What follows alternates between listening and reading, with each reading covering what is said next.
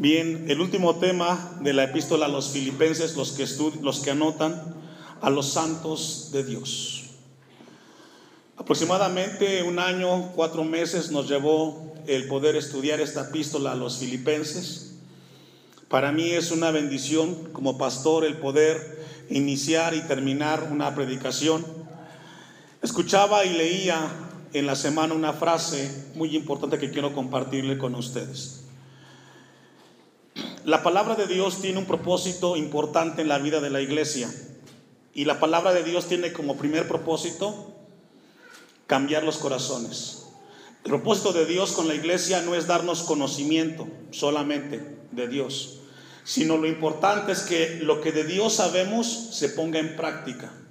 Y mi oración por usted como iglesia es que lo que Dios nos haya hablado en este año y cuatro meses, estudiando, revisando la epístola a los filipenses, usted haya crecido como iglesia y no se quede solamente con el conocimiento. El apóstol Pablo en los últimos dos versículos menciona dos palabras que se repiten y es la palabra santos y es de ahí donde tomamos el título de la predicación.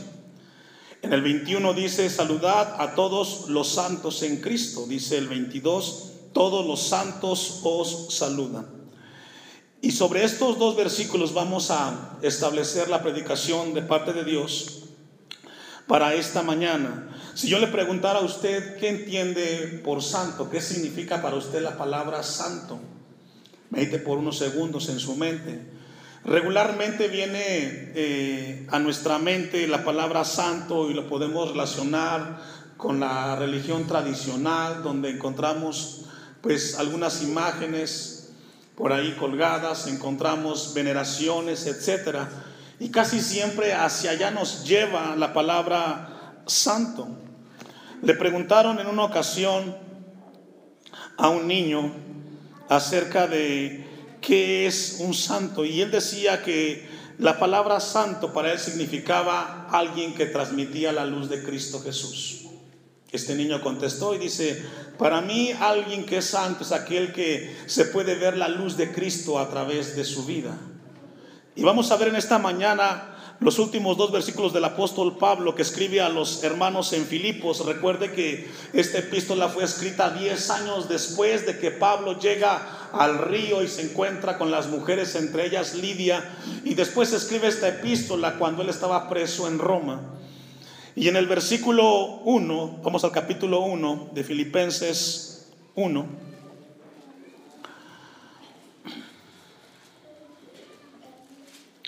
En Filipenses 1, 1, Pablo y Timoteo, siervos de Jesucristo, a todos los que santos. Así inicia Pablo la epístola a los filipenses y así la termina, hablándole a los santos del Señor. Alguien definía la palabra santos y dice que son personas que dejan ver la luz de Cristo en sus vidas. Y esto Dios quiere hablarnos acerca de quiénes son los santos de Dios.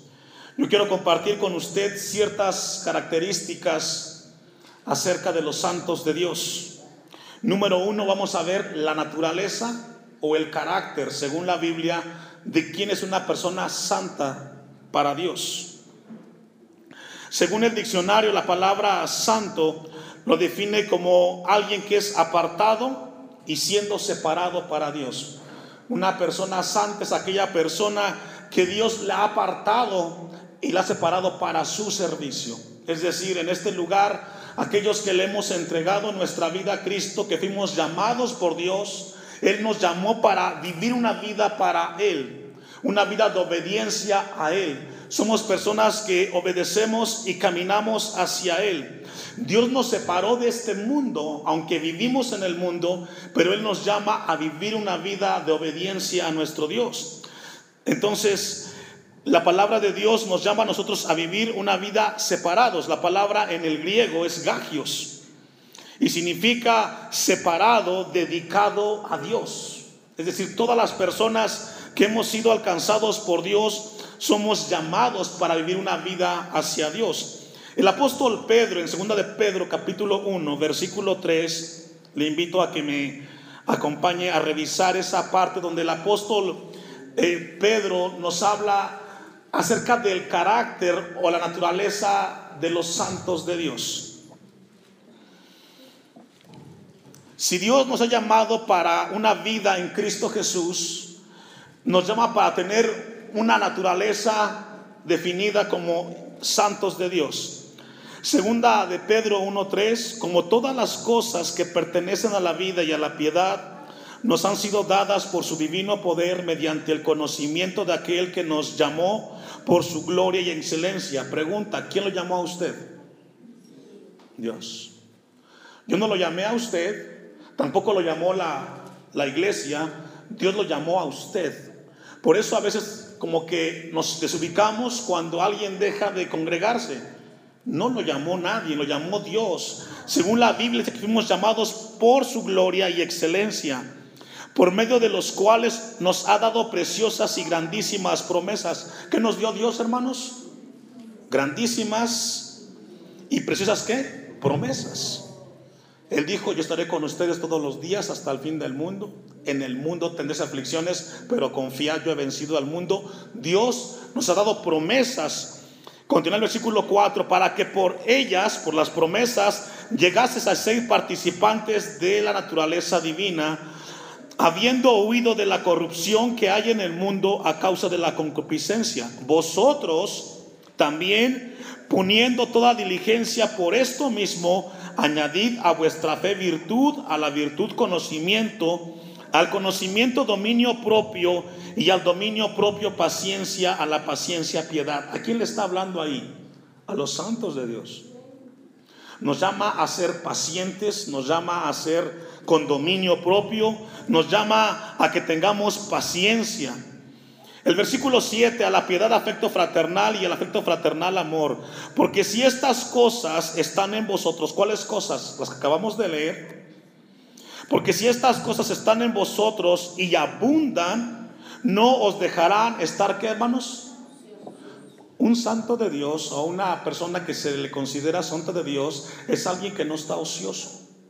Porque está ocupado siempre en las cosas de Dios. Cuando la Biblia nos habla acerca de su naturaleza como santos de Dios, nos llama a que tengamos siempre algo que hacer en el Señor. Y concluye, además de no estar ociosos, ni sin fruto en cuanto al conocimiento de nuestro Señor Jesús. Entonces encontramos que la palabra de Dios nos llama a nosotros, los santos, su naturaleza de los santos de Dios son personas que no están ociosas y que siempre dan fruto. ¿Qué es fruto? Fruto es conducta, son acciones. Una persona cristiana es aquella que su conducta ha sido cambiada conforme a lo que Dios ha enseñado. No sé cuántos de los que estamos aquí tengan aquí en la iglesia por lo menos tres años y medio. Pero en tres años y medio ustedes han escuchado por lo menos de su servidor 150 predicaciones, por lo menos en tres años y medio. En todo lo que usted ha escuchado, ya usted debe de saber qué significa la vida cristiana. ¿O no? El que no quiere vivirla ya es cuestión de él. Pero ya Dios nos ha hablado bastantemente en siete años que tiene aquí la iglesia, pero yo mencionaba tres años y medio. Los que han escuchado en tres años y medio ya deben de saber ¿Qué es la vida cristiana? Si no la quieren vivir, ya no es problema del pastor ni de la iglesia, es problema de usted, hermano. Amén. Entonces, la Biblia nos habla que los santos de Dios tienen que ver con una característica, con un carácter en el cual su vida ya no vive para el pecado. Hay quienes dicen, pastor, yo no puedo dejar la mentira, yo no puedo dejar esto. Si ya Cristo te salvó, hermano, hermana, ya Dios te dio la victoria sobre el pecado. Lo que te falta es apropiarte de lo que Dios te ha dado. Mire lo que dice primero los Corintios 1.1. La naturaleza del, del santo de Dios tiene que ver con una vida la cual está separada, una vida para Dios, completamente. Primero a los Corintios 1.1, Pablo llamado a ser apóstol de Jesucristo por la voluntad de Dios y el hermano Sóstenes. A la iglesia, que, a la iglesia de Dios que está en Corinto y a los santificados en Cristo Jesús, llamados, ¿me ayuda a leer?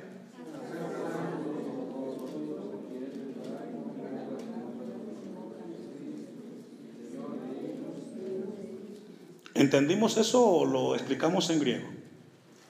Dice la Biblia, llamados a ser santos. Somos llamados todos los hijos de Dios a vivir una vida separada, apartada. Es triste hoy el saber que no se logra diferenciar hoy en las iglesias entre el mundo y la iglesia. Porque en el mundo mienten, golpean a la esposa, roban, andan en borracheras y tristemente en la iglesia es lo mismo. No se logra diferenciar. Cuando Jesús dijo que seríamos la sal de la tierra y la luz del mundo, hermanos. Este lugar de Timilpan es una comunidad la cual hay una gran necesidad de, de Dios. Pero no podrá ser si los que estamos aquí seguimos viviendo con nuestra manera pasada de vivir. Si los que de allá afuera ven hacia adentro que aquí nos peleamos como perros y gatos o en el hogar peleamos como perros y gatos, ¿ustedes creen que de allá hacia acá querrán venir, hermanos? No es el testimonio, la campaña de evangelismo más importante que puede hacer una iglesia. Y Pablo le escribe a los corintios y dice que somos llamados a ser santos con todos los que en cualquier lugar invocan el nombre de nuestro Señor Jesucristo. Y eso incluye San Andrés Timilpan. Somos llamados a vivir una vida separada del pecado, lejos del pecado para que la gente que no conoce de Dios vean y dicen, ese es cristiano, esa es cristiana, yo quiero vivir como ella vive. El segundo punto de los, de, los santos es la devoción o la admiración de los santos. En el versículo 20 de Filipenses 4, al Dios y Padre de nuestro al Dios y Padre de nuestro sea gloria por los siglos de los siglos. Amén. Los santos de Dios no somos personas que vamos a ser adoradas. Eso va en contra de la Biblia. Lo que encontramos en el versículo 20 de Filipenses 4 es algo que se llama doxología. La palabra doxología significa que es una concepción donde se le atribuye toda la gloria a Dios no a los hombres. El Salmos 115.1, no lo busques, se lo leo, dice, no a nosotros, oh Jehová, no a nosotros, sino a tu nombre, da gloria por tu misericordia y por tu verdad. Porque todos los seres humanos, aunque somos apartados para Dios, hay cosas en las que fallamos. No es a nosotros la adoración, es a Dios. Amén. Nunca ponga, escuche esto iglesia, nunca ponga la mirada en el hombre, ponga la mirada en Dios. Busque a Dios, no haga ídolos de las personas. El versículo 20 lo que habla es acerca de la gloria. Si leemos, dice, al Dios y Padre nuestro sea gloria por los siglos de los siglos. Amén. Habla de que después de que Dios le habla a los filipenses, por cuatro capítulos el apóstol Pablo concluye que la gloria tiene que ser para Dios, no para nosotros. Romanos capítulo, vamos a Romanos capítulo 11, versículo 33.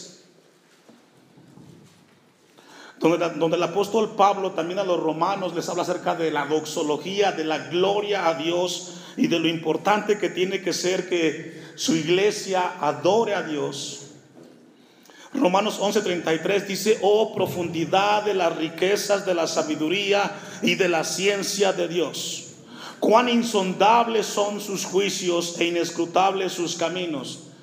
A veces no los podemos comprender, hermano, los caminos de Dios. Y Pablo lo está refiriendo aquí en Romanos 11, el 34. Porque ¿quién entendió la mente del Señor o quién fue su consejero? Nadie porque Él es desde la eternidad.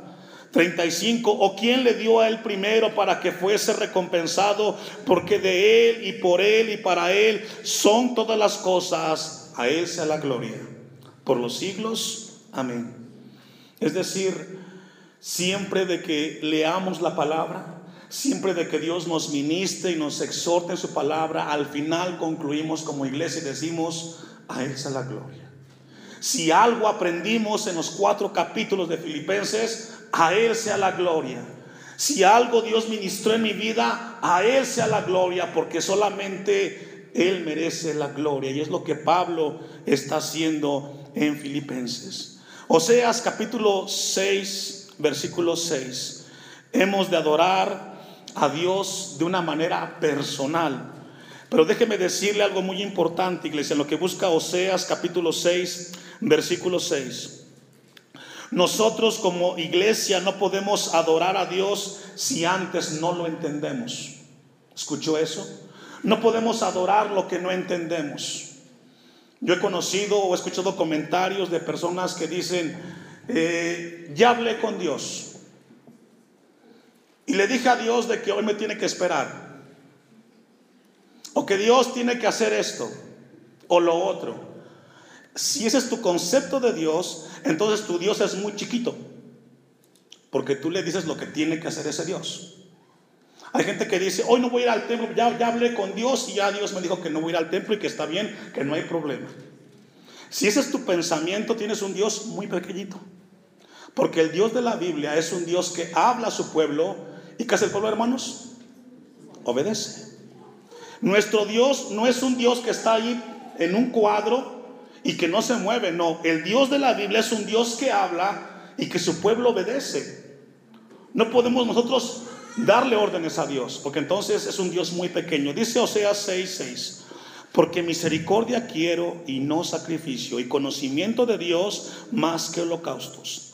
Lo que el profeta Oseas está hablando aquí es de que lo que Dios le pide a su pueblo es que lo ame, es que le obedezca. ¿De qué sirve que lleguemos esta mañana a la casa de Dios? Ya oramos, ya cantamos, ya hicimos todo lo que teníamos que hacer y si al final de finales salimos viviendo como veníamos viviendo sin obedecer a Dios, ¿tiene sentido? No tiene sentido. Entonces el, profeta Oseas dice, porque misericordia quiero y no sacrificio y conocimiento de Dios más que holocaustos. No podemos adorar a Dios si antes no le conocemos. Vamos a Filipenses 4:22 y ver la tercera característica. Ya vimos la naturaleza, vimos de que no se debe adorar a los santos. Y número 3 vamos a ver el gozo de los santos según el apóstol Pablo. Dice Filipenses 4:22, todos los santos os saludan y especialmente los de la casa de César. Piense por un momento quién era el César en el tiempo del apóstol Pablo. Para, para los romanos, el César era el gobernante más alto y donde él se sentía Dios, donde él ocupaba el lugar más alto. Pero resulta de que cuando Pablo estuvo en Roma preso, le pusieron un soldado esposado a las manos, una en cada mano. Pero Pablo al final habla, dice que todos los santos os saludan y también los de la casa del César. Dicen los teólogos que dentro de la gente que custodió a Pablo, Pablo les predicó a estos soldados y muchos de ellos se convirtieron a Cristo. Pablo preso viviendo una circunstancia difícil y lejos de quejarse en su problema, aprovechó para hablarle a la gente de Cristo, a los soldados que lo estaban custodiando. Y eso nos enseña a nosotros que no importa el problema que tú tengas, siempre será una oportunidad para predicar de Cristo al que tienes cerca de ti. Los del César se convirtieron. Ahora, el gozo de los santos, según el apóstol Pablo, es cuando alguien le entrega su vida a Cristo. Vamos a ir a Lucas capítulo 15, versículo 1.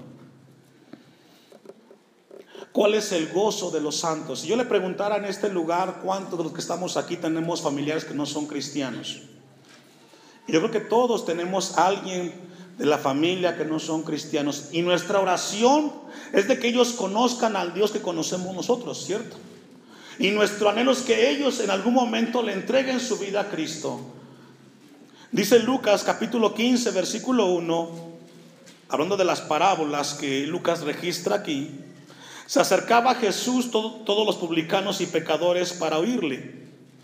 Dos, y los fariseos y los escribas murmuraban diciendo, este a los pecadores recibe y con ellos come.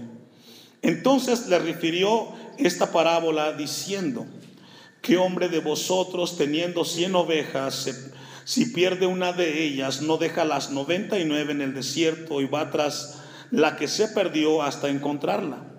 Y cuando la encuentra, la pone sobre su hombro sobre sus hombros gozoso y al llegar a casa reúne a sus amigos y vecinos diciéndoles, gozaos conmigo porque he encontrado mi oveja que se había perdido. Os digo que así, así habrá más gozo en el cielo por un pecador que se arrepiente que por 99 justos que no necesitan de arrepentimiento. Hay un gozo en el cielo cuando alguien entrega su vida a Cristo. El gozo de los santos que el apóstol Pablo menciona en Filipenses tiene que ver cuando alguien de la familia le entrega su vida a Cristo. ¿Sabe que somos llamados nosotros a orar por aquellos que no conocen a Cristo en la familia? No deje de orar por ellos, porque Dios en su momento los alcanzará. Allí mismo el versículo 8 refiere otra.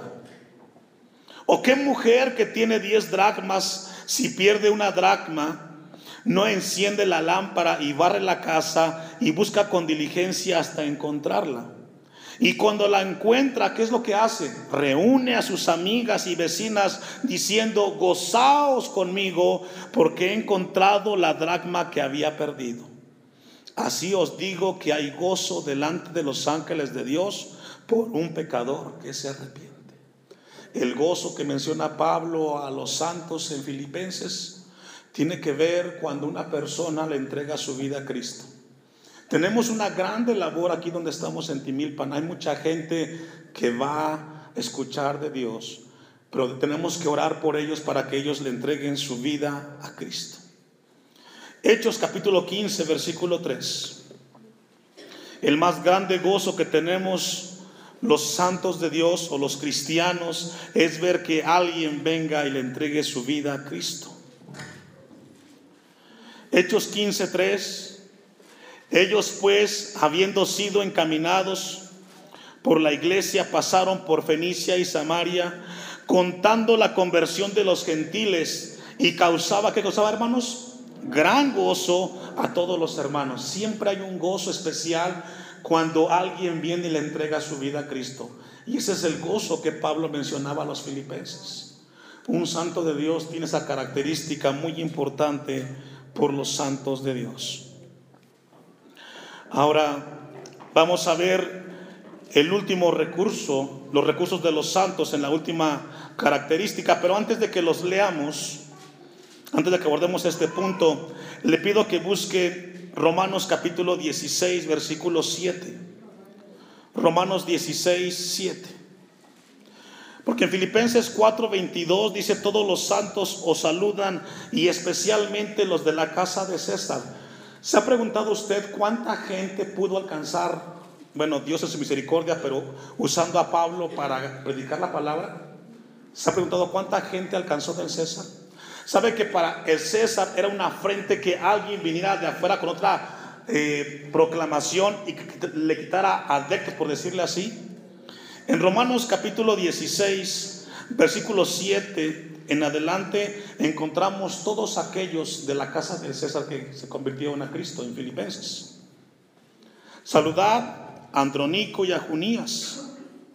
Continuamos leyendo. Amplías, Urbano, Estaquís, Apeles, Aristóbulo, Herodión, el, 12, Trifena y Trifosa, Persida, el 13, Rufo, el 14, Asincrito, Flejonte, Hermás, Patrobas, Hermes, el 15, Julia, Nereo, Olimpias, todos ellos eran de la casa del César ¿Y sabe qué? Fueron alcanzados para Cristo. Preso Pablo en, en Roma. Toda esa gente que usted acaba de leer ahí, hermanos, son gente que se convirtieron cuando Pablo estaba preso. ¿Sabe que Dios nos pone un desafío a nosotros? Porque no estamos como Pablo, presos, estamos libres. ¿Y sabes qué? Ponemos muchos pretextos para predicarle a la gente de Cristo. No tengo tiempo, no tengo el espacio. Y pones mil y una excusa. Porque esos son. Pablo cuando estaba preso, gracias a Dios, predicó la palabra. Allí encontramos todos los de la casa del César. Vamos a concluir a Filipenses 4:23. Filipenses 4:23. La gracia de nuestro Señor Jesucristo sea con todos vosotros. Amén. Hay una palabra importante en el versículo 23 y la palabra es gracia. La palabra gracia, todos la conocemos, significa un favor inmerecido. Sabe que cuando el apóstol Pablo, inspirado por Dios, y escribe esta epístola, no pone esa palabra por ponerla al final de la carta, tiene un importante concepto. Porque ahorita usted y yo hemos concluido la epístola a los filipenses. Ya la concluimos como iglesia. Pero ¿sabe qué? Sigue la vida. Sale usted de este lugar y sigue viviendo. Y para seguir viviendo necesitamos la gracia de Dios.